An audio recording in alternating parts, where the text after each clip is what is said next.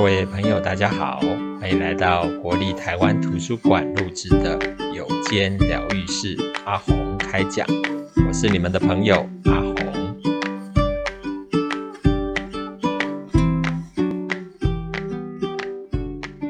有间疗愈室阿鸿陪你聊心事，各位现场好朋友，大家好，我是杨胜鸿，阿鸿心理师。上次呢，我们谈到了《渣男》那本书哈，那里面提到了七种的人格围常，在我们的专业术语里面，除了把它叫做心理的这个人格围常以外，有另外一种称呼叫做人格障碍哦。嗯，上次很简略的跟大家介绍书里面提到了七种人格围常的类型，但我们不禁要问啊。这些人的小时候，诶，他们也曾经很可爱吧？每个人的家里面，如果有出生的小孩，然后你看着他那种纯洁无辜的脸，然后觉得，诶，他这样的一个小孩，诶，怎么后来慢慢的成长的过程当中，到底发生什么事，让他后来变成上次提到那本书的作者眼里所说的这一个嘴巴里面所说的这个渣男哦，为什么会变成这个样子？成长的过程当中有没有什么事情我们可以做啊？那不禁也会有人要问说：难道成长的过程我们多做点什么就可以解决这些问题吗？会不会有些人他是天生的，天生就是这个样子？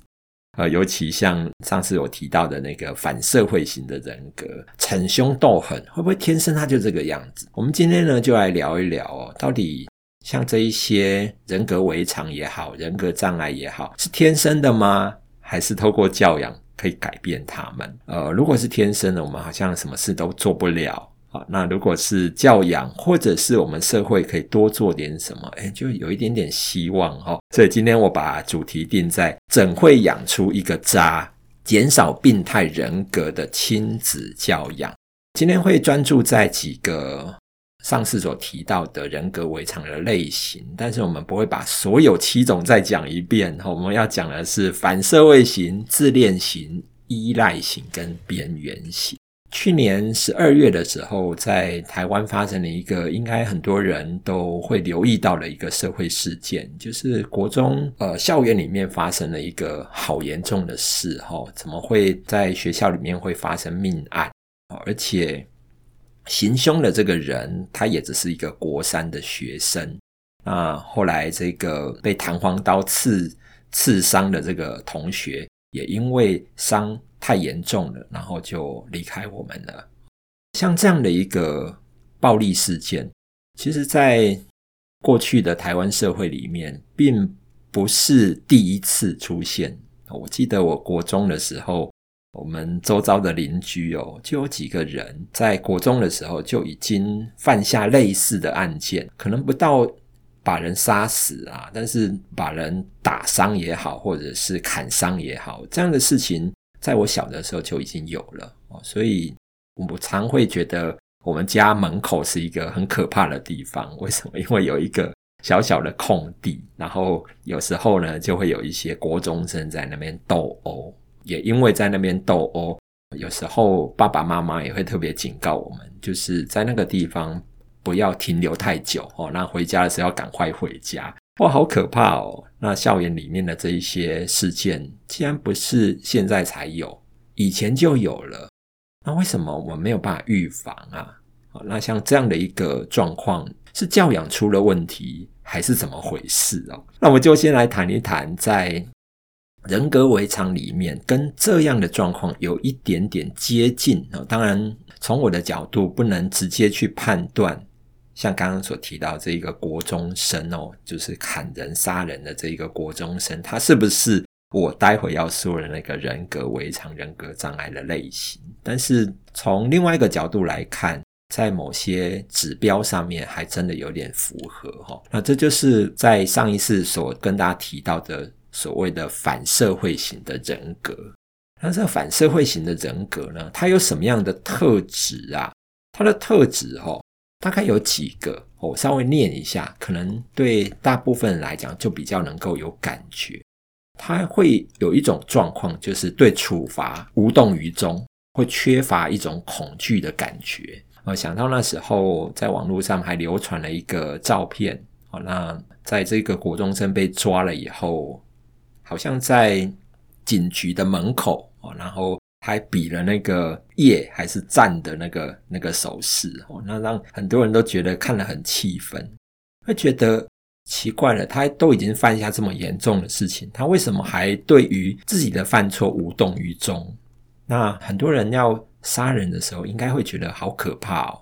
做了这件事，应该会后来，即便当下没有特别的感觉，后面也会有一点愧疚吧。可是好像在他身上比较看不出来，所以我会说他有一些指标还蛮符合的，就是像我刚刚所提到的，对处罚无动于衷，然后缺乏恐惧感。那另外呢，他也会比较缺乏同理心。那缺乏同理心呢，这当然跟他的大脑的一些一些发展是有一点关系的哈。那待会也许我们可也可以简单的跟大家分享，在这样的一个人格围场里面，心理学怎么看他们啊？另外呢，他们也会有比较高的一种冲动性，就遇到很多的事情，他比较容易冲动。然后也许哈，因为这样的一个冲动的行为，对他们来说，就比较不会去计较他的后果。哦，当下他觉得。要做什么，他就就做了。的确，经过一些大脑的造影跟一些相关的研究，就发现有这样的一个特质的人，他不是长大以后才这个样子。他小的时候其实就有这样的一个现象发生，就是他们对于有一些比较一般人会觉得害怕的事，在他们大脑里面比较不会有反应，然后对一般人会觉得难过的事。在他们的大脑里面也比较不会有反应，那也许你就会说，哦，那这一类的人应该就是天生的吧？不然他们的大脑怎么会这个样子？当然，相关的这一些研究里面也的确看到他们遗传的比例还蛮高的，但是慢慢的我们也会有一种理解，像这样的人，他不是只有基因上面出问题，他就一定会这个样子。那通常都是。遗传的过程当中，可能基因跟一般人会有一点点不太一样哦。就像我刚刚说的，大脑啊，它的一些反应可能会跟一般人比较不一样，比较不会有害怕的感觉，比较不会有悲伤的感觉。可是这样的一个基因，它会不会起反应？通常来讲，我们会看另外一件事，就是后天的环境能不能让它的这样的一种基因反映在他的大脑。以后，然后真的会让大脑变成这个样子，跟后天很有关系。哦，所以相关的研究也发现，哦，就是像这种特质的人，他们有可能家里面是比较容易有那种贫穷的状况，就是家里的经济状况可能也会比较不好，或者是他的家里面呢，也许也会有一些暴力的行为，比较容易。发生这些行为，可能是爸爸妈妈比较容易吵架，或者是在成长的过程当中，这个小孩从小就被喂养，不乖的时候，然后就去玩线上游戏，给他一个电脑、一个平板，然后就叫他到旁边去玩，这可能就是他的教养的环境吧。那因为这样的一个教养环境，慢慢的就让这样的一个基因。它能够在他的身上就反映出来了，那或者是说，在成长的过程当中，相关的研究也会发现哦，他们得到爸爸妈妈的一种肯定的机会会比较少，所以大家可以有一个想象，就是当一个人从小到大比较没有得到肯定，比较没有得到爸爸妈妈的温暖照顾的时候，而且在成长的过程当中，说不定。那个标准也不太一样，有时候这样会被打，有时候那样会被打。诶，有时候这样被打，但是下次就不会被惩罚，就是那个管教的一致性也会比较低的时候，比较不容易抓到我到底怎么样做才是对的。这个也就被发现到说，其实爸爸妈妈的态度也会触发他本来啊，我们的。基因就影响到我们的大脑的发展哦，那他们的大脑已经跟一般人有一点点差别了。那再加上这样的环境，就会让他比较容易发展成刚所说的这种反社会性的人格。所以听到这边，也许我们有一个想象，就是不管我们的身体遗传怎么样，如果没有后天的环境一起来塑造，让他的这样的一个基因能够有所发展的时候，其实也不见得会发展成这样的人格。好，那如果我们家里面有比较冲动的小孩，如果我们家里面有那种比较看起来比较没有同理心的小孩，我们可能就要花更多的力气，给他更多的温暖，给他更多的爱，然后让他觉得周遭的人是关心他的。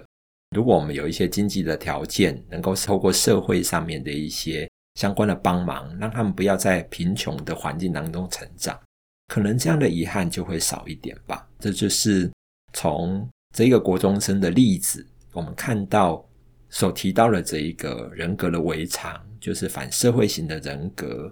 当然，基因是一个重要的因素。可是，如果我们可以多做一点，或者是爸爸妈妈对于这样的小孩能够多关心一点，可能这样的遗憾就比较不会发生了吧。好，谈完了这国中生的例子，那也提到了这个反社会型的人格之后。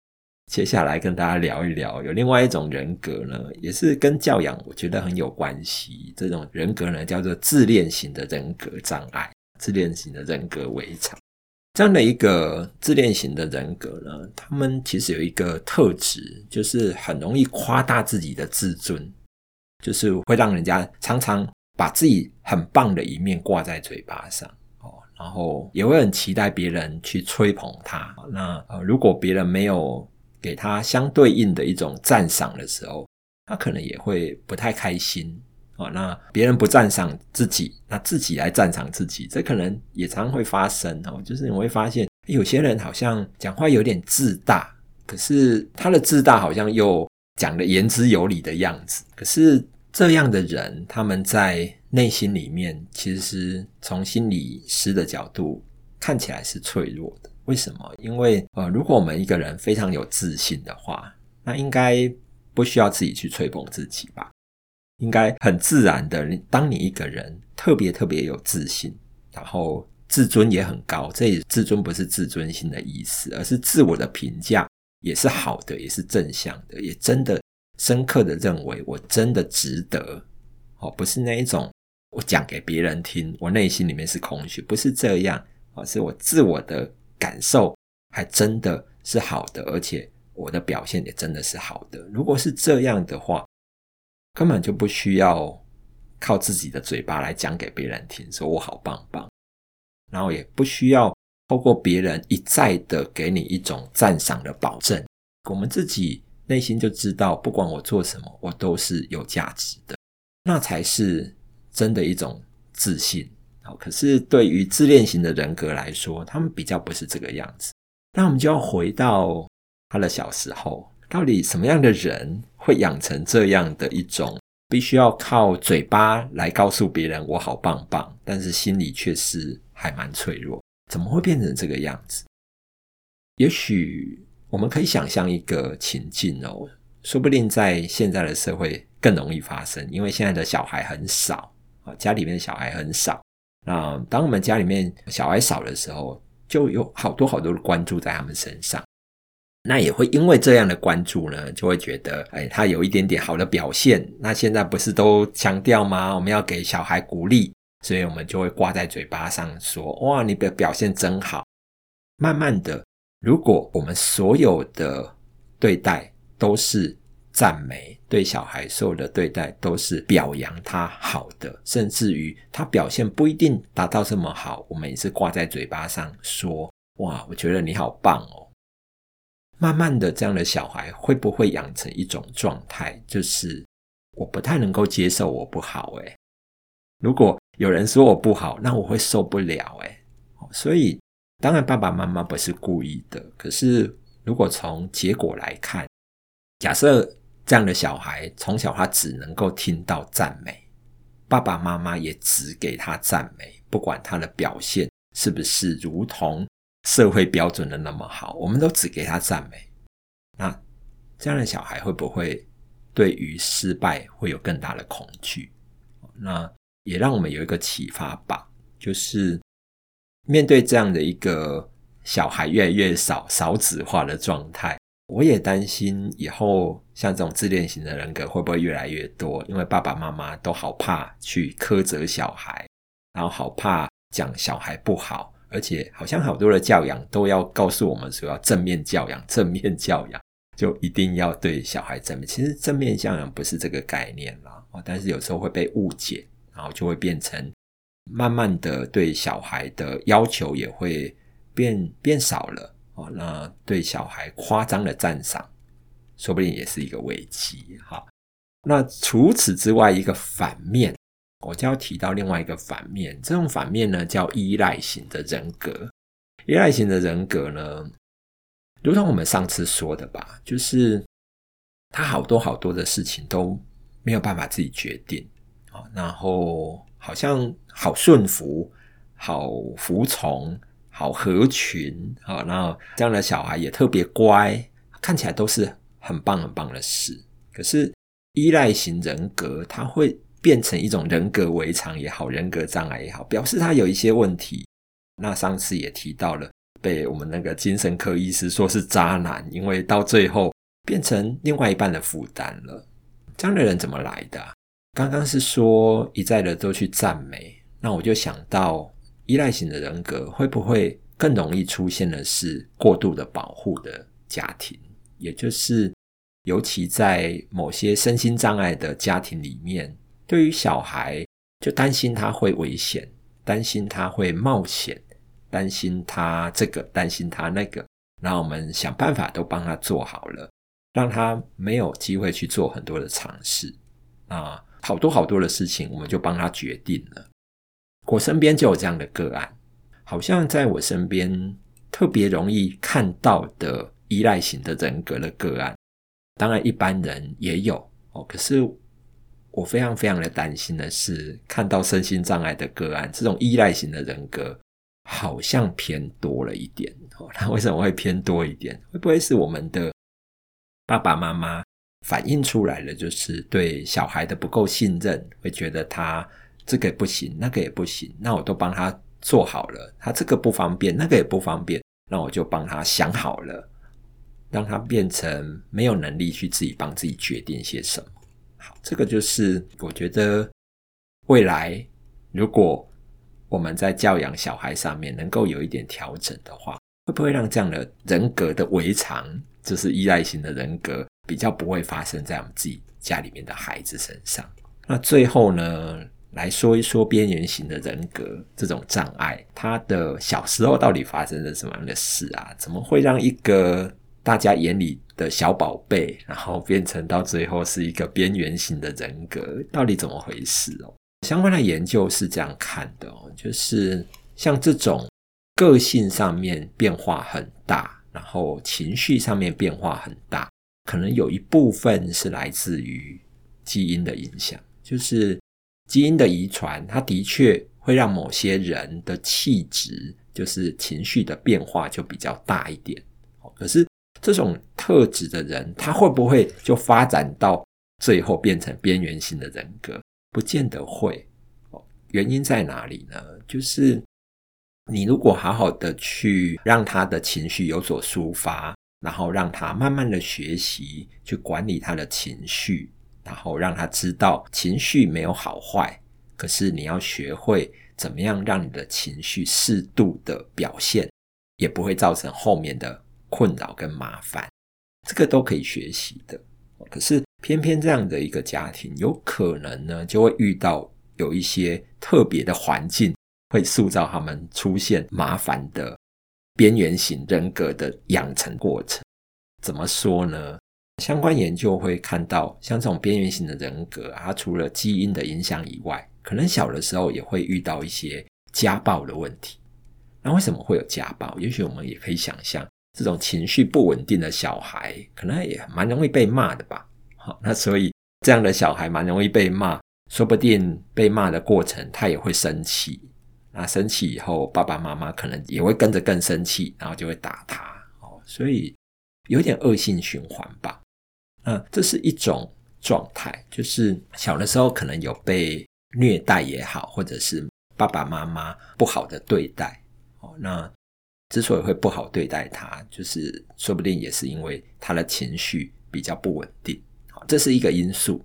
就发现有很多边缘型的人格的人小时候有这个状况，或者是有另外一个情景，这个也是让我很担心的，就是父母亲离婚，两个人分开，那这样的一个家庭也有可能在成长的过程当中比较没有办法得到一种完整的爱，就是爸爸妈妈如果都能够给这样的小孩比较完整的关心。他也比较不会有那种人生当中的缺憾。研究就发现，父母亲离异的家庭，那如果又加上刚刚所提到的这个先天性的这种情绪上面比较不稳定的小孩，那可以想象哦，就是父母亲如果分开了以后，他们可能说不定有新的婚姻哦，那或者是也没有空去完整的照顾这样的小孩。当小孩有一些情绪来的时候，你也可以想象家里面可能会发生什么事。所以整体来讲，像这种家庭的环境出了一些状况，它的确就会影响到小孩的发展。哦那那个小孩的发展，当然不是每一个小孩都会受到影响。也许你会说，嗯，举了这些例子，但是问题有些人他并没有啊。他的家庭很糟糕，可是后来他也没有上面所提到反社会型的人格也好，或者是边缘型的人格也好，也没有啊。哦，那为什么我们家却会发生这样的状况？这就是刚刚所提到的，有时候是小孩天生的基因，当然跟其他人不太一样，每个人都有属于他与生俱来的气质跟特质。那如果又加上环境的这种交互的影响，它就会产生。后面不一样的结果，所以有人说“歹着出好笋”，这也是事实。可是不是每一个人都能够遇到这样的一个结果。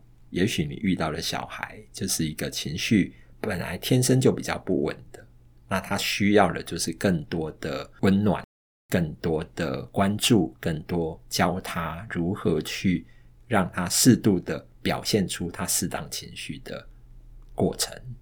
这就是今天透过这一本书的延伸，我们呢多谈了有关教养的部分，希望对大家有所收获。我们让我们所有的下一代都能够远离人格违常的风险，不要成为下一个别人嘴巴里面说的渣男渣女。我们下回再继续跟大家分享我们的精彩的书。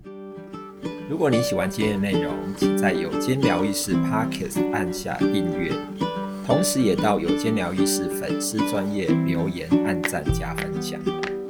下次再见。